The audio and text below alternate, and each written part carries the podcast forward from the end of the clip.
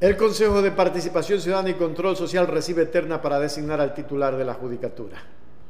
El Consejo de Participación Ciudadana y Control Social recibió la terna para el proceso de designación del vocal del Consejo de la Judicatura en representación de la Corte Nacional de Justicia, que de acuerdo con lo que dispone el artículo 179 de la Constitución de la República del Ecuador, presidirá el Consejo de la Judicatura.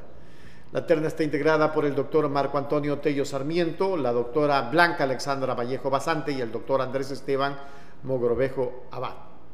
El abogado Hernán Ulloa, presidente del Consejo de Participación Ciudadana y Control Social, recibió la terna del titular de la Corte Nacional de Justicia y señaló que conforme lo establece la sentencia de la Corte Constitucional, el proceso de designación se realizará con la celeridad posible, para lo que se estima un promedio de entre 15 y 20 días, gracias a las reformas que se realizaron en el reglamento que regula el proceso.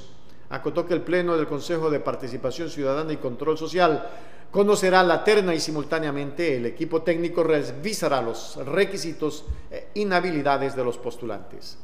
El titular de la Corte Nacional de Justicia, doctor Iván Saquicela, dijo que será el Consejo de Participación Ciudadana y Control Social quien se encargue de seguir el trámite respectivo, según lo indica la Constitución y la ley. Lo importante es el mensaje que se dará al Ecuador, que quien sea que presida el Consejo de la Judicatura trabaje en beneficio de la justicia, en beneficio del Ecuador, afirmó.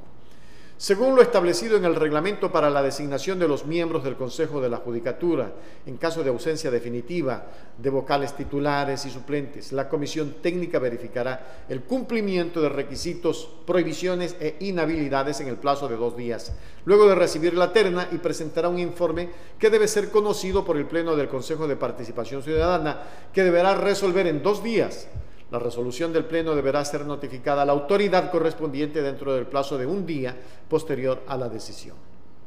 El artículo 12 señala en el caso de que todos los integrantes de la terna, algún o alguno de los integrantes, no cumplan con los requisitos o estén incursos en cualquiera de las provisiones, el Pleno notificará dentro del plazo de dos días a la autoridad correspondiente para que dentro de tres se remita una nueva terna o la complete de ser necesario. En estos casos se cumplirá con el mismo proceso de verificación y se continuará con el proceso de designación.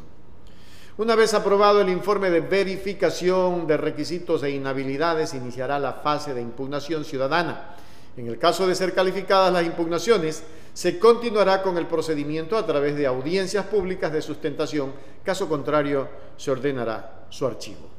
Terminada la etapa de impugnación ciudadana, el Pleno del Consejo de Participación Ciudadana y Control Social convocará a los candidatos a presentarse a una audiencia pública en la que cada candidato realizará una exposición sobre las principales propuestas de mejora institucional que implementaría en caso de ser designado como vocal del Consejo de la Judicatura. Después de escuchar a todos los candidatos, el Pleno, de forma motivada, resolverá designar al vocal del Consejo de la Judicatura que corresponda.